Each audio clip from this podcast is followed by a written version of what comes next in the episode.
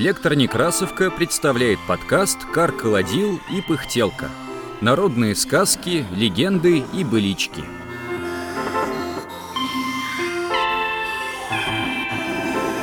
Соль. Читает Михаил Бордуновский.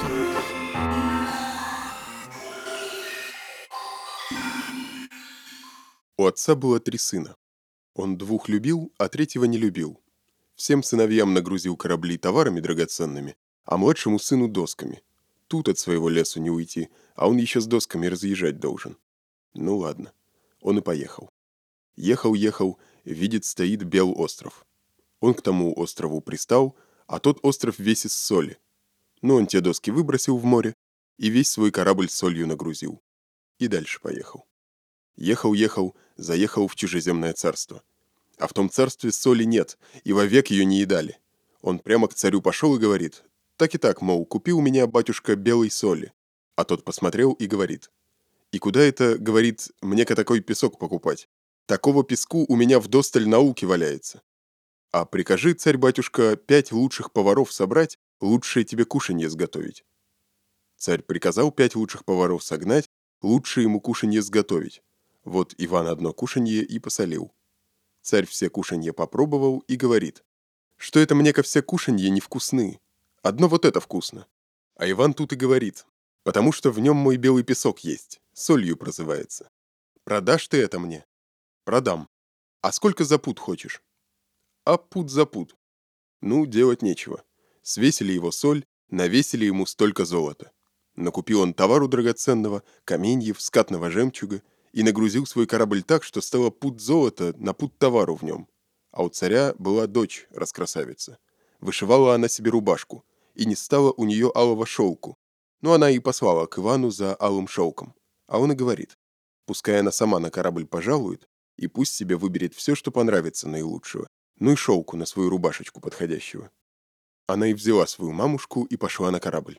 Он ее водит, ей все показывает, а сам приказал якоря поднимать. Ну, как она схватилась, а уж берега не видать. Осталась она у него. Ехали долго ли, коротко ли, доехали до Белого острова. Тут встретились им два корабля, а на тех кораблях его два брата. Ну, узнали друг дружку, поздоровались, он их к себе созвал. Они пришли девяться. Уехал Ванька с погаными досками, едет Ванька с дорогим товаром.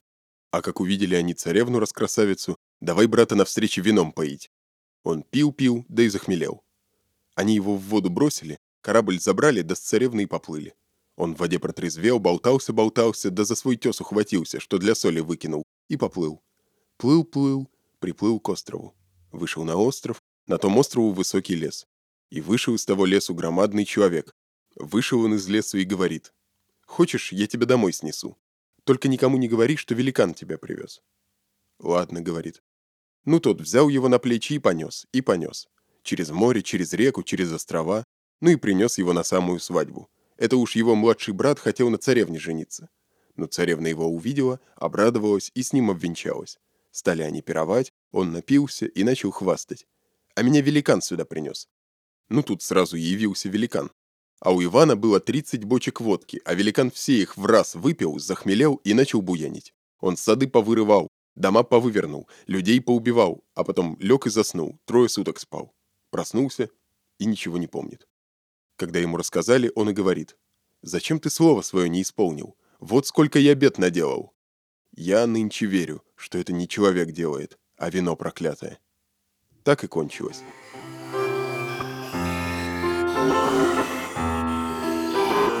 Эту сказку записала фольклорист Ирина Карнаухова у сказителя Михея Михеева в Заонежье в 1926 году. Сказка опубликована в книге «Сказки и предания Северного края» в 1934 году.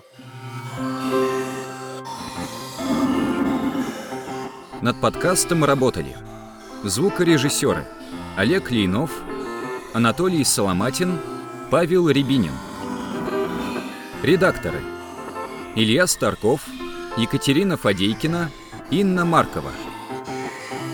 Текст читали Михаил Бордуновский, Аполлинария Острожкова, Екатерина Фадейкина, Даниил Купцов. Диктор Даниил Тверской. Все сказки из нашего подкаста можно найти на сайте Электронекрасовка. Слушайте наш подкаст на удобных вам платформах. Ставьте оценки, не забывайте подписываться на нас в Фейсбуке, ВКонтакте и Телеграме. Так вы будете в курсе всех наших новостей. Библиотека имени Николая Алексеевича Некрасова. Москва, 2022 год.